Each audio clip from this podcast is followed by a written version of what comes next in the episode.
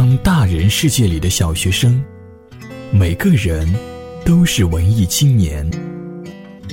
现在你耳边的是文艺青年电台。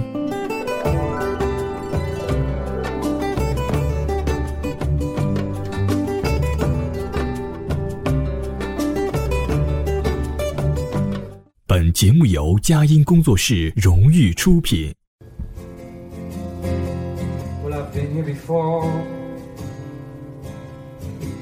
I sat on a floor in a gray. Hello，大家好，欢迎收听《情书》，我是玉米。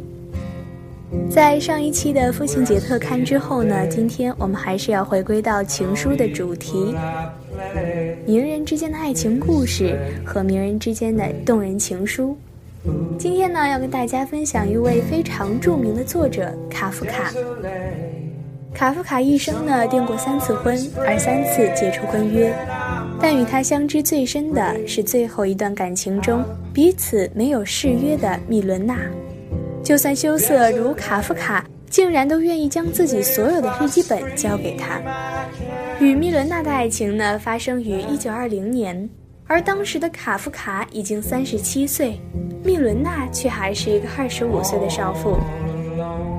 也许从开始已经预示了结局，但对于已进入生命尾声的卡夫卡而言，这是他多年来为婚姻所困而接连失败后最后的爱情危机。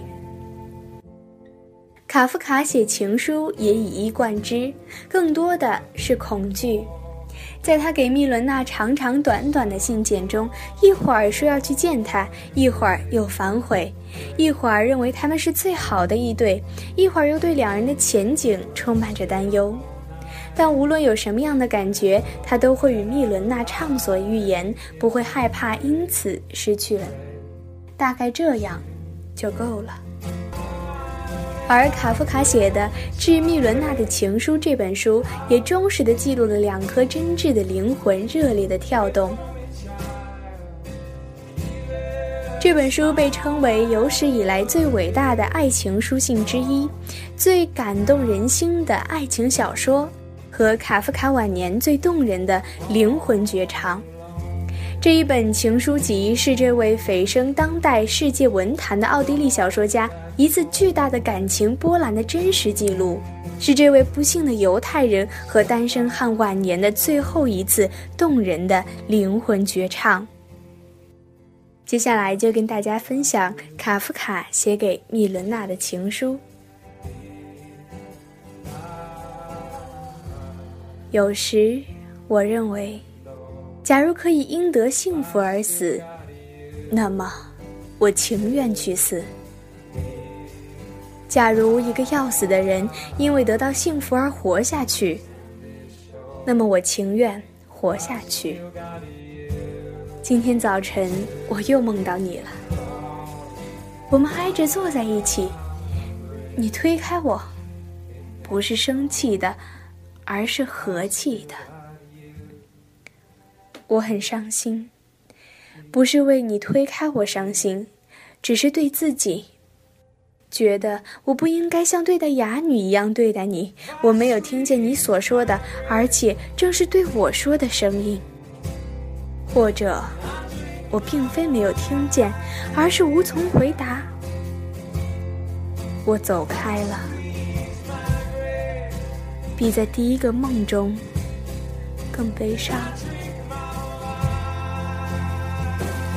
这是在做情书几期栏目以来最短的一封情书，但就算是短短的几行字，我们也可以从字里行间看出一个人的爱意，因为爱是不能掩藏的，一个眼神、一个动作、一句话，就会诉说你的心声。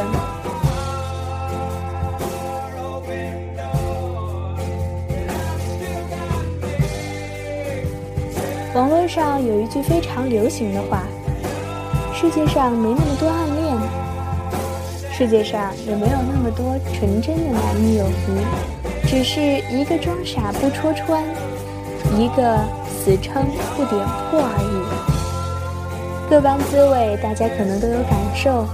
那么接下来的时间，就请大家欣赏一首歌曲，我们的节目就接近尾声了。感谢您的收听，我们下期再见。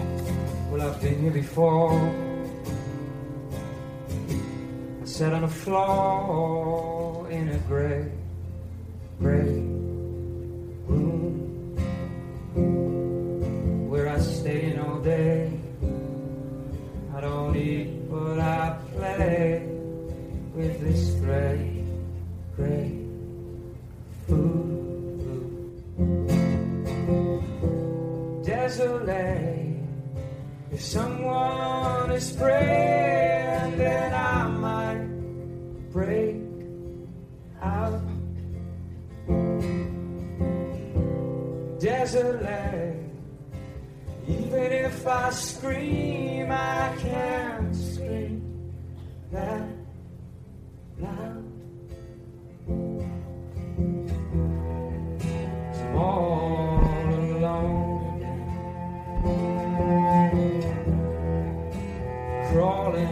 back home again.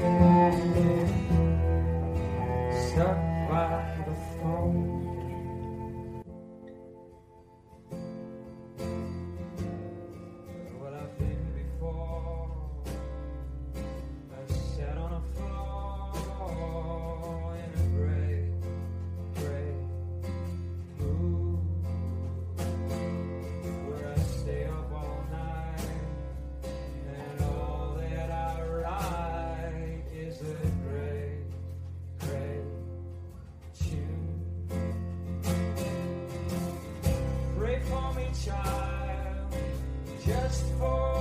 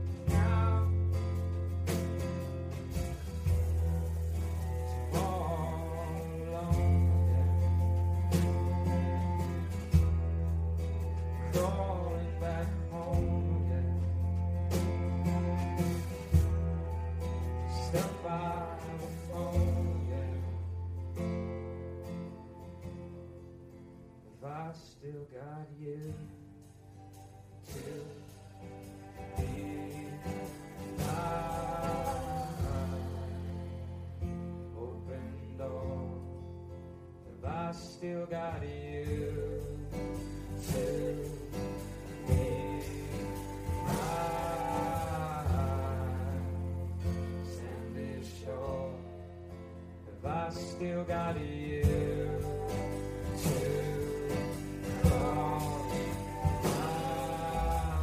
bridge in this storm.